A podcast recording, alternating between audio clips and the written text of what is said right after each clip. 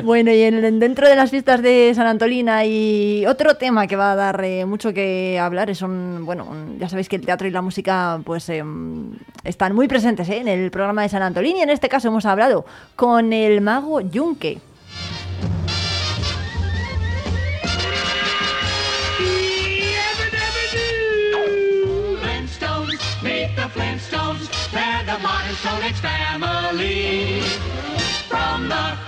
on the bedrock. They're a right out of history. That's right.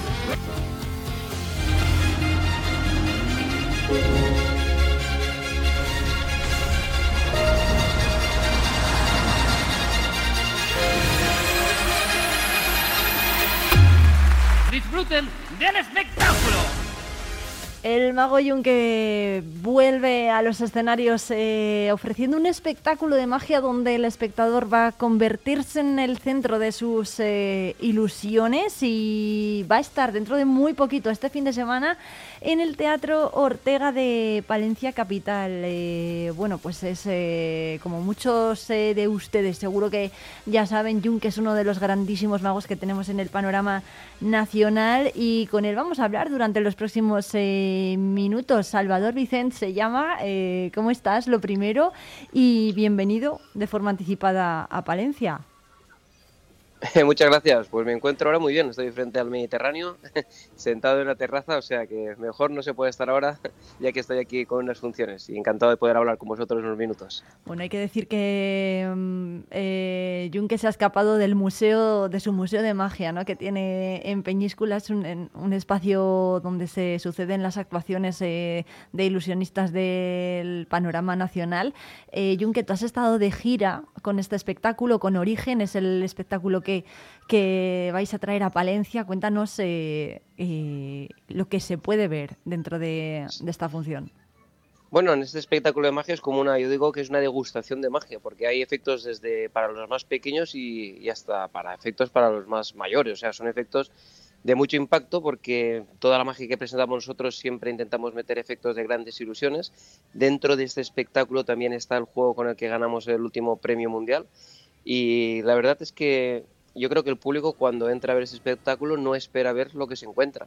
Es un espectáculo de un formato grande, que hay grandes ilusiones, tiene mucho ritmo y, bueno, eh, yo diría que es como un recopilatorio de mis mejores juegos puestos encima del escenario donde el público participa desde el minuto uno. Qué bueno. Em, ¿Qué tal ha ido la gira? Pues la gira estoy muy contento. Ya, ya terminamos con Palencia. Fíjate que esta de origen es la última que ha salido ya de, este espectáculo. Después ya nos ponemos a trabajar con el espectáculo Hangar 52, que es el otro espectáculo que tenemos. Y, bueno, pues este con, en Palencia ya cerraremos el espectáculo origen. O sea que, que bien, muy contento. Hemos hecho muchísimas funciones.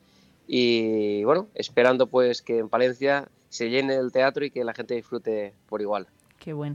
Em, oye, eh, es eh, bueno, ahora mismo para quien no lo sepa, pues lo recordamos, eres el mejor, eh, bueno, el campeón del mundo de magia.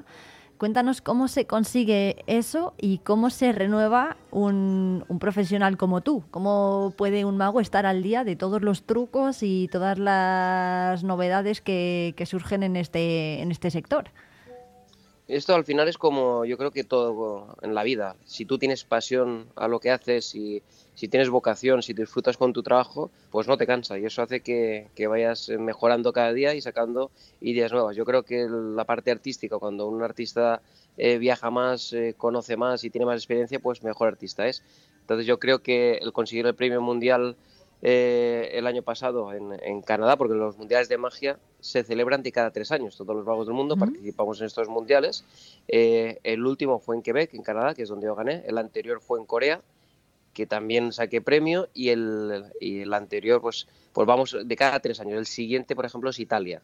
Eh, no sé si me voy a presentar o no, pero lo bonito de los mundiales de magia es que te esfuerzas al máximo para sacar material nuevo. Y eso es lo, bonito, lo que realmente saco de positivo de estos eh, festivales, porque todos los magos trabajamos en mejorar el arte de la magia, en sacar cosas nuevas, originales, presentarlas. Si consigue ganar un premio, que es muy difícil, pero bueno, si consigue al final ganar un premio, pues es maravilloso, ¿no? Porque es como la recompensa al esfuerzo, pero realmente el premio es el, el, mejorar cada día y el que el arte de la magia pues cada vez pues sea más increíble y más fascinante.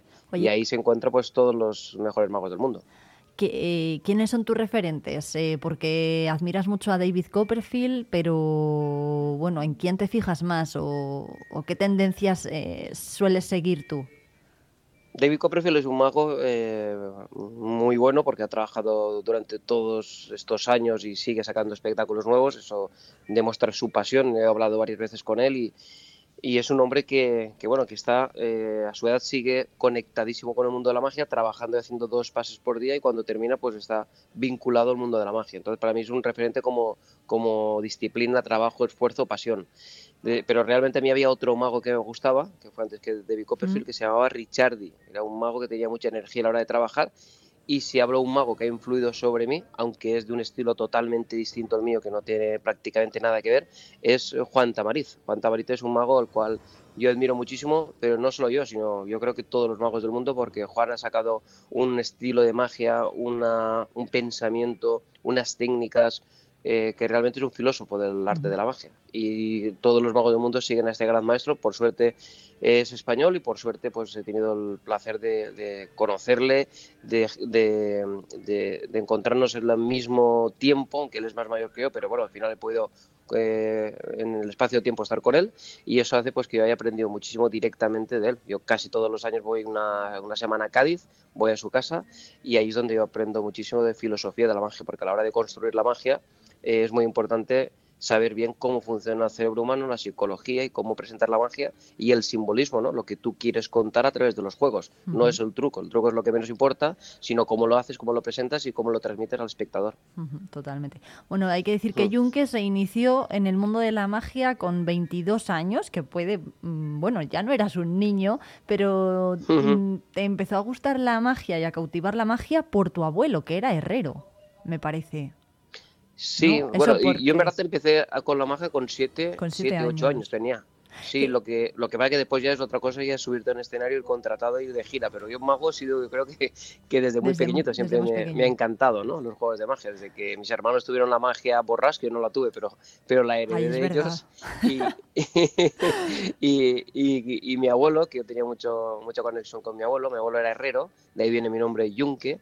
Y bueno, eso indica que al tener un abuelo herrero, pues en mi familia, no en mi propia madre y padre, porque, porque no tenían ellos el taller, pero sí lo tenía mi tío, y yo iba al taller de mi tío y ahí empecé a construir desde muy pequeñito los juegos de magia. Yo tenía mis trucos de magia, los iba construyendo, iba ya desarrollando la parte de creatividad y ingenio, porque al ah. final la magia es muy importante tener esa parte de creatividad para construir e inventar la magia. Eh, porque tú, porque los magos hay varias vertientes. Hay magos que se dedican solo a la interpretación, hay otros magos, ya menos, que se dedican solo a la invención de trucos de magia y después ya hay gente que son como, mm, hace la magia autor. En mi caso, yo construyo, diseño mis propios juegos de magia y eso hace que, pues, que tenga ese punto de originalidad, de que sea novedoso y que al final te abra puertas internacionalmente hablando y que, puedas ganar premios eh, mundiales como el que hemos ganado. Qué guay, claro, porque tus eh, aparatos, digámoslo así, no se ven en ningún sitio, al final son tuyos, o sea que